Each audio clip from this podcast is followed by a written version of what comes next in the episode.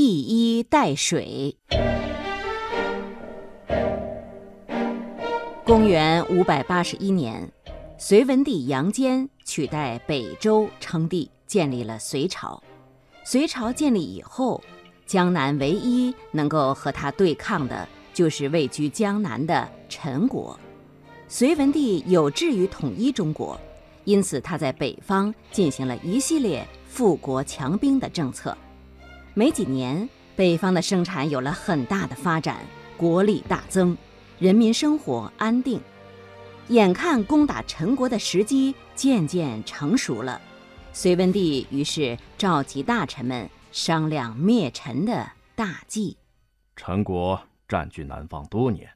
陈后主荒淫无道，百姓民不聊生。我身为一朝天子，难道就因为有一条像衣服带子一样狭窄的长江阻隔，就不去拯救那里的老百姓吗？可是，我们该如何出兵才能一举攻下陈国呢？陛下，江南的庄稼比江北成熟的早，我们在他们收获的季节扬言出兵，他们。一定会放弃农时，屯兵防守。但等他们做好了准备呢，我们却不出兵。这样来几次啊，他们便不会相信了。嗯，好主意。等他们不做准备的时候，我们却真的出兵渡江，这样便可打得他们措手不及。陛下圣明。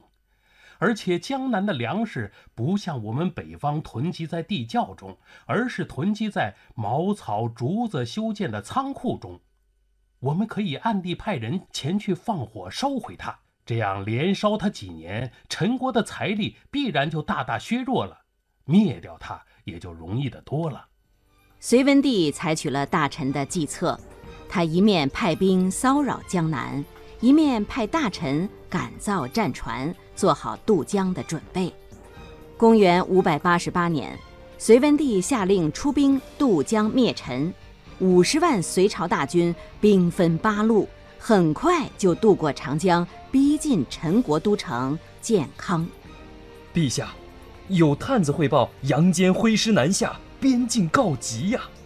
哼，长江历来被称为天堑。隋军难道能长翅膀飞过来不成？这肯定是守边的将领谎报敌情，想要骗取奖赏罢了。再说，建康自古是帝王之都，从前北齐北周屡攻不破，今天他小小一个杨坚，还能成多大气候啊？陈后主不管军情，继续过着花天酒地的生活。很快，隋军就包围了建康城。长期没有训练的陈国士兵，一遇到骁勇善战的隋军，立刻慌了手脚，纷纷丢盔弃甲，举手投降。隋朝士兵趁势冲进了皇宫。昏庸的陈后主见到这种情景，吓得连忙拉着宠爱的妃子跳入枯井中躲藏。最后被隋朝士兵给活捉了。说到这个杨坚，他出身名门望族，他的父亲是杨忠，北周的开国功臣，被封为隋国公。而杨坚后来呢，是继承了父亲的爵位，在北周的政权当中呢，是享有很高的地位。后来更是以大丞相的身份在辅佐政事。虽说杨坚废除了皇帝，建立了隋朝，但是这个天下呢，仍然是一个四分五裂的状况。国内有北周的残余势力反对，同时呢，南朝的陈国还一直占据着江南，这是杨坚的心头大患呀。不过，贪图享乐的陈后主最终是被杨坚打败，他也因此完成了统一中国的大业。在我们刚才听到的故事当中，杨坚对大臣说：“我为百姓父母，岂可献一衣带水？”